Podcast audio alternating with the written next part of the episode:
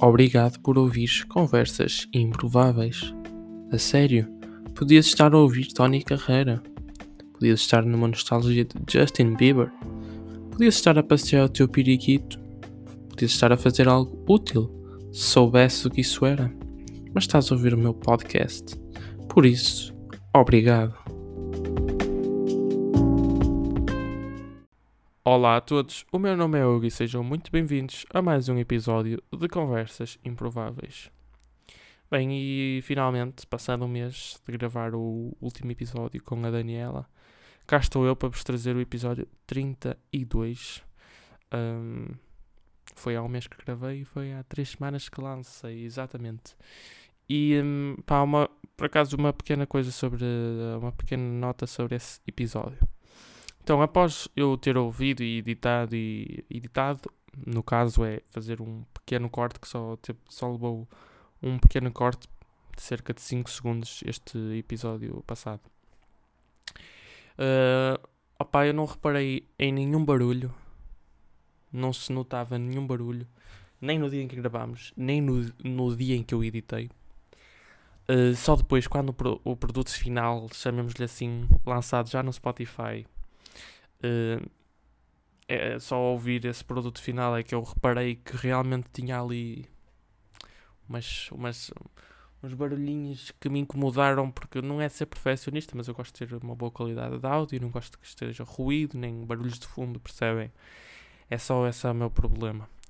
Mas pronto, de resto foi uma conversa super interessante e excelente e adorei. Pá, mas por exemplo, hoje, hoje estão em obras, muito mais barulho do que houve naquele dia. Naquele dia eram carros a passar, motas, coisas assim do género. Hoje estão em obras e está trânsito, também está carros a, a, a buzinar e, e, coisas do género. E não se ouve porquê? Porque está a focar na minha voz. Tenho o um microfone em frente a mim. Está a focar na minha voz. No dia, nós pousámos assim o microfone em cima da mesa e tivemos que falar para ele. Pronto, acaba por. Uh, por se calhar captar outros barulhos, outros ruídos, outros sons que não captaria se estivesse junto de, da boca de um de nós, não é? Mas, mas por isso é que eu agora estou à procura de, de dois microfones, porque é impensável estar a gravar um episódio com mais de, de uma pessoa, não é? com pelo menos duas, com um convidado, e só, e só ter um microfone. E pronto, como no futuro o objetivo é que sejam muito menos estes episódios em que só estou eu a falar sozinho. O objetivo é me trazer muitos convidados em praticamente todos os episódios. Um, o investimento vai ser feito, está a, ser processado, porque estou à procura de um, um interface com duas entradas. Depois tenho que comprar os dois cabos e os dois microfones. É um investimento ainda grande e, e acaba por ser um bom investimento porque eu vou já comprar algo, um material médio alta qualidade que eu ando à procura, de preferência talvez usado, mas em boas condições, porque qual é o problema de ser usado desde que esteja em boas condições, o preço é muito mais acessível. Mas logo se vê o que se consegue arranjar, também não vos vou dar detalhes que nem eu sei se vai ser novo, se vai ser usado, depois quando eu tiver o produto em mãos, digo-vos. Mas a ideia é mesmo essa, porque hum, um micro, este microfone é perfeito. Dá para eu levar para qualquer lado, dá para eu gravar sozinho. Aqui em casa, em qualquer lado. Pronto, não, não há problema, não há stress. Mas para trazer duas pessoas tem que ser mesmo. Para trazer uma pessoa, para estarem duas pessoas à conversa. Porque eu também não vou poder trazer mais de uma pessoa por episódio. Porque eu não vou ter um microfone para duas pessoas como tinha antes. Percebe, percebem? Esse vai ser o problema. Só posso trazer um convidado cada vez. Mas pronto. Mas agora também é pensar positivo, pensar que já estou de férias, já livro um, uns 10 dias de descanso sensivelmente, um, desde que fiz o exame de matemática e, um, e pá, senti que precisava de, de descansar mesmo, de recuperar as energias gastas na preparação, que foi uma preparação difícil e que requeriu muito de mim.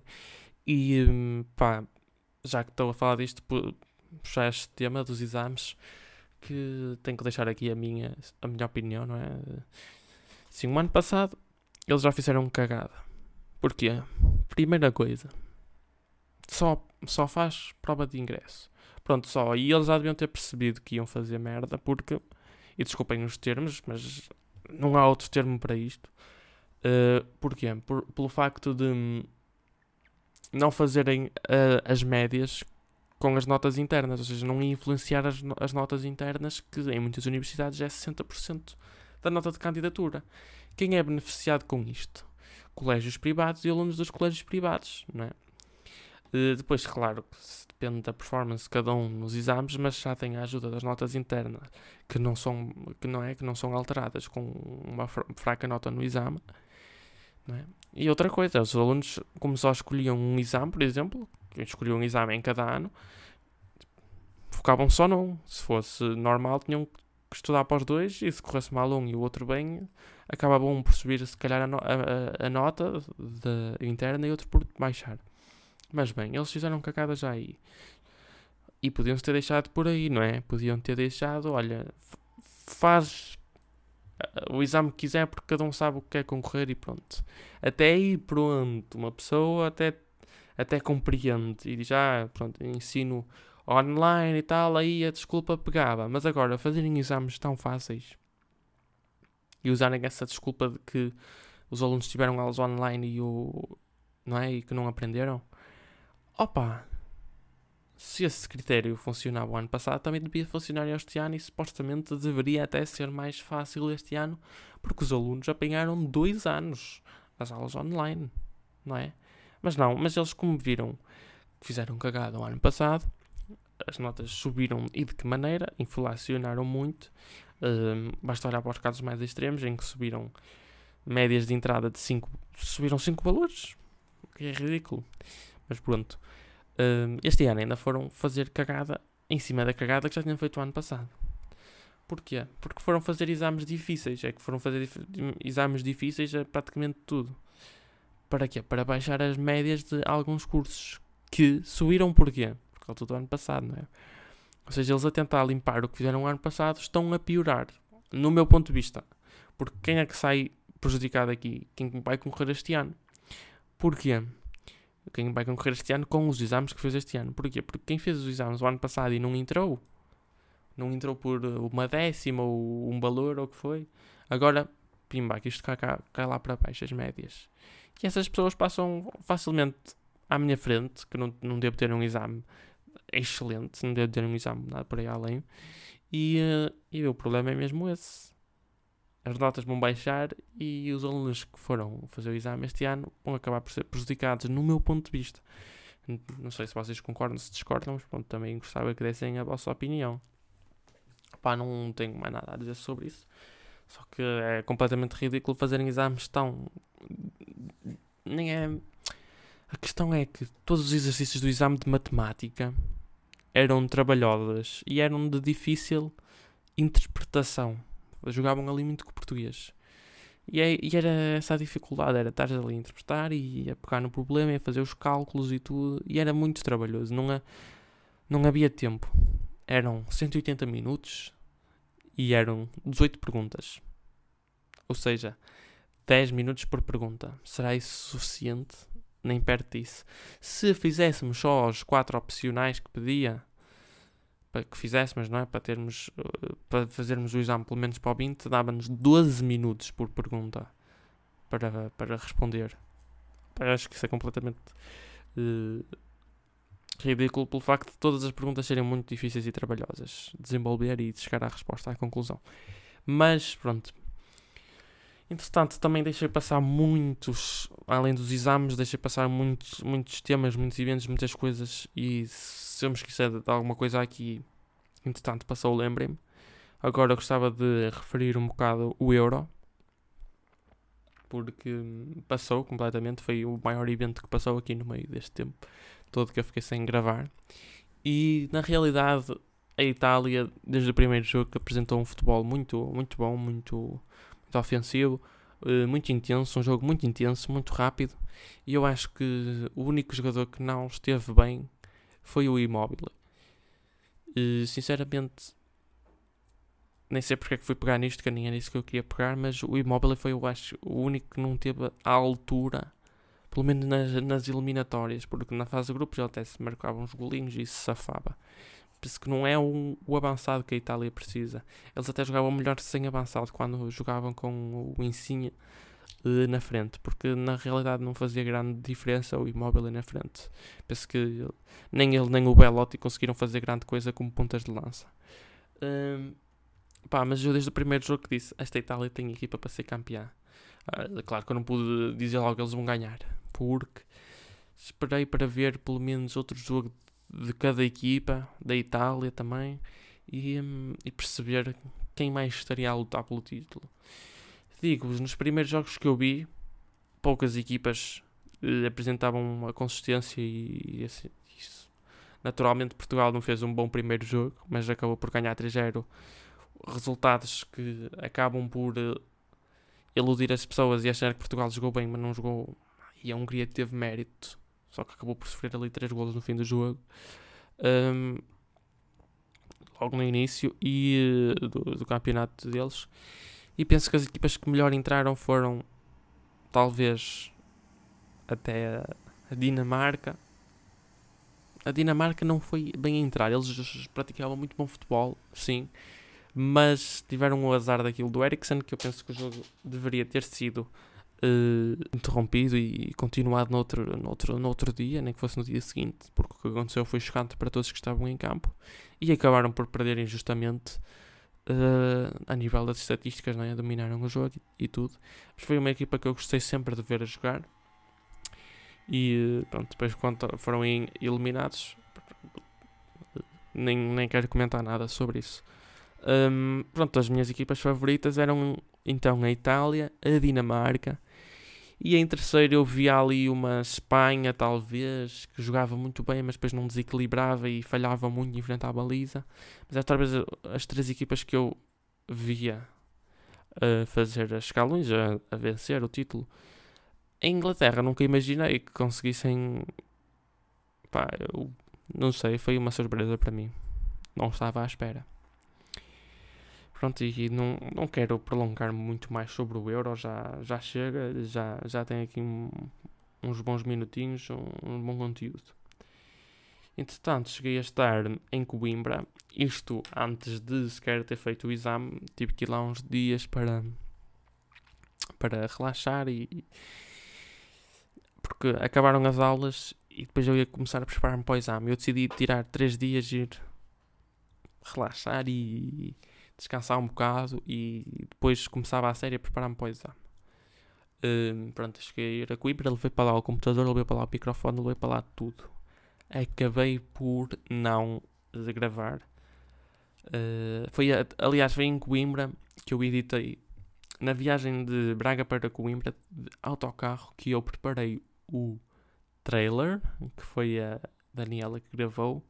Depois em Coimbra editei o áudio, depois só publiquei quando cheguei a Braga.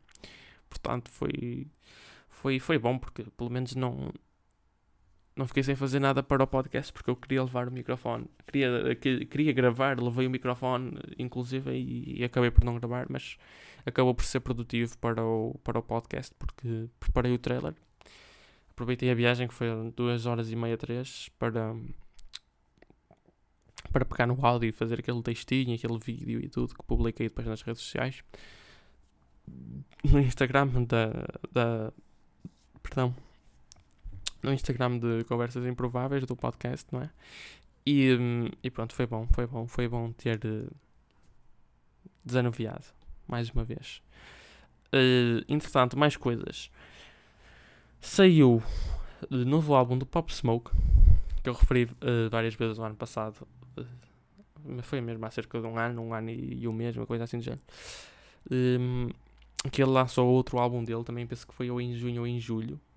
E ele apareceu em dois dos meus uh, episódios, penso que foi o 8 e 9, por aí. Um, pá, sinceramente, mais uma vez, não estou aqui com críticas construtivas nem nada bom, porque eu acho que foi horrível o que fizeram. E depois ainda tiveram a lata de meter um áudio dele a explicar que não podias deixar ninguém pôr-se entre ti e a tua criação, que tu é que tens que comandar e, e tu é que tens que tu é que sabes e tu é que visualizas o que, a tua criação e tu é que tens que ir com ela até ao fim até estar publicado, que no caso era o álbum. Uh, ele até disse que era para, para o bairro dele, que só fazia pelo bairro dele e pronto. E eu percebi que o áudio está muito comercial. Uh, claro que interessa ao agente e às produtoras musicais todas que estão envolvidas e toda a gente está envolvida nisso, que seja mais comercial. Feats como por exemplo com a Dua Lipa, quero dizer que está mal, mas são coisas que, que tu notas que não é da essência dele, que nunca na vida ele aceitaria fazer estando vivo, estando cá.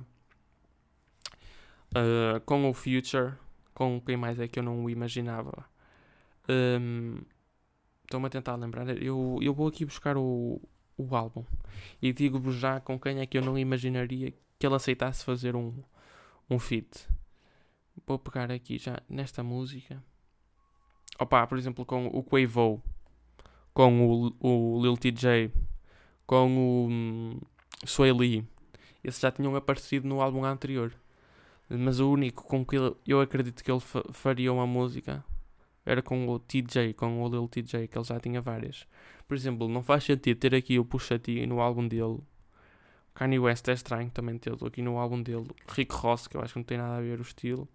O 42 Doug e o 21 Savage. Também não, não acredito que nenhum destes não, nenhum destes ele iria fazer um, um, um, um feat se estivesse vivo, nem aceitaria, porque ele diz, ele disse numa entrevista, I don't fuck with niggas e não sei o que é, essas cenas assim, que, que ele queria fazer a cena dele, queria fazer uma coisa nova, e era drill, era, estava a entrar muito nisso, e já o último álbum nota-se que teve alguma influência do, dos produtores e da, da indústria toda, que querem é dinheiro, e já, já este também se nota, pá. E eu, sinceramente, não. Não fiquei feliz com, com isto. Mas não é, não é Pop Smoke. É a voz dele, mas parece outra coisa completamente diferente. Percebem? Pronto, isso são opções. Eles querem fazer dinheiro. Agora ele também já está morto, não pode fazer nada, não é? Não pode vir aqui reclamar. E quem está a ganhar com isto não é ele. E se calhar nem a família.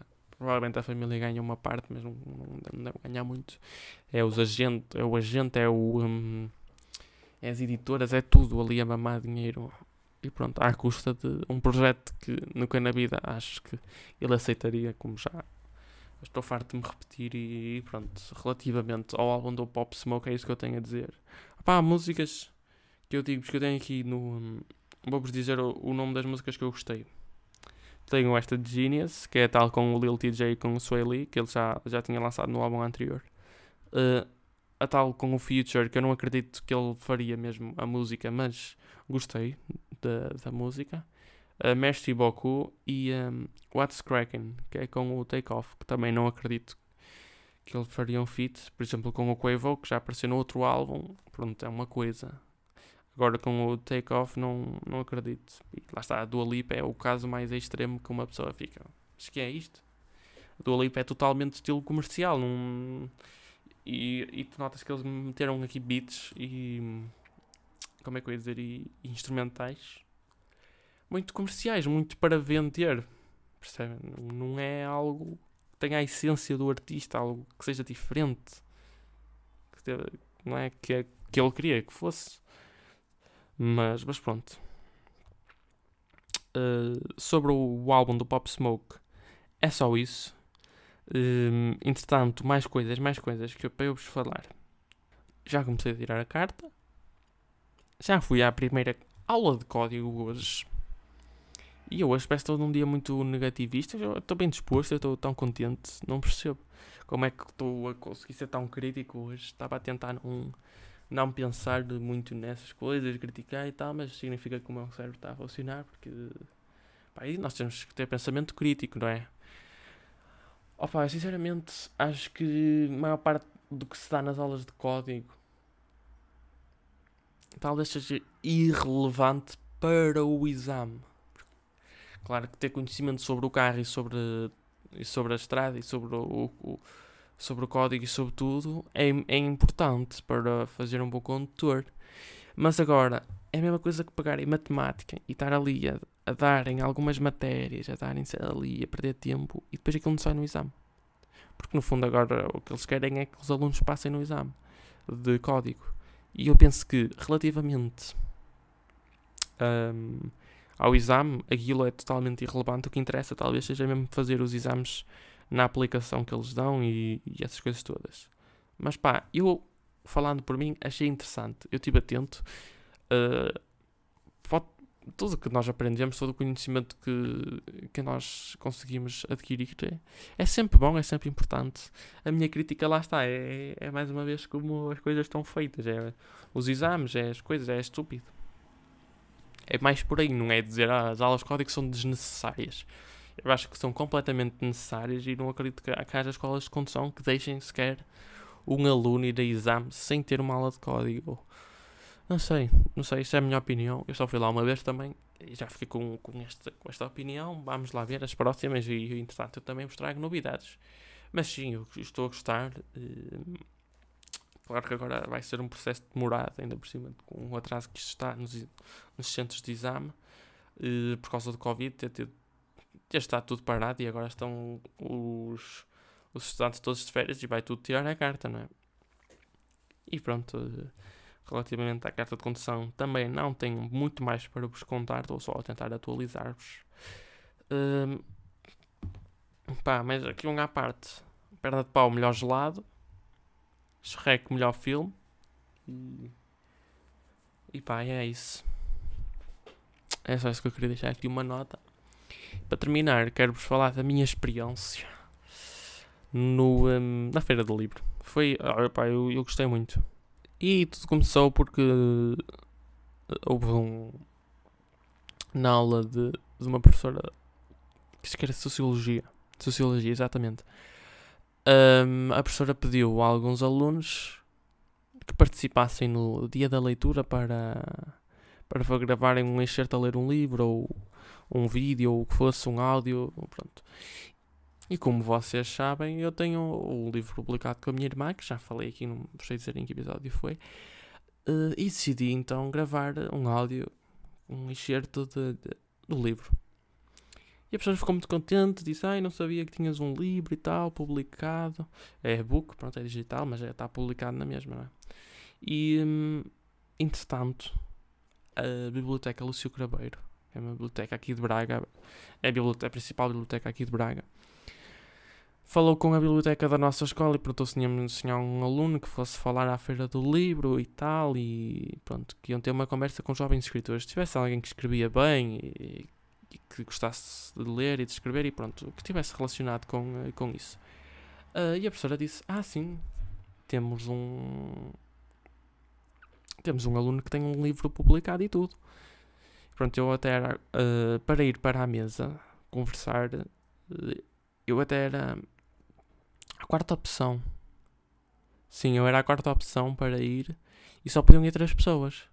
A minha sorte é que, entretanto, uma rapariga não, não pôde, uh, porque ia trabalhar, não pôde comparecer e, e eles contactaram-me e disseram: Olha, como tu disseste que estavas disponível, nós agora colocámos o teu nome e pronto, se quiseres vir, anda. E uh, eu disse-lhes: Pronto, vou com todo o gosto, como já tinha dito e tal, e, e lá fui eu foi uma experiência completamente diferente porque eles colocaram um microfone, tipo de lapela, do género, e, e aquilo era gravado e, e o som saía, tipo, era gravado, era captado o, o, o que nós dizíamos na conversa e o som saía nos fones. Que era para que eu achei uma solução super interessante para não haver ali tipo, poluição sonora e tal. Quem andasse ali a passear não, não tinha nada que estar a ouvir a conversa. Não tinha que sair nas colunas assim, ui, tão alto. Achei uma solução interessante e gostei muito. De, de, ainda por cima porque é diferente. É diferente, é. Eram os fones nos ouvidos e as pessoas ouviam. Eu ouvia os, os, os que estavam a falar comigo na mesa, que eram duas autoras e. E a, e a doutora Teresa Lobato, que, era, que é uma escritora, que era a moderadora da conversa, eu, eu ouvia-as pelos fones porque elas estavam a falar e são nos fones e para evitar que as pessoas também falem áudio e tal e pronto, é uma solução interessante E pá, acabou por sair uma notícia e tudo no Diário do Minho, no Correio do Minho, já não me lembro. Peço desculpa estar aqui a referir mal o, o nome, se estiver. Mas era qualquer coisa do Minho. E eh, pá, foi uma, uma experiência incrível.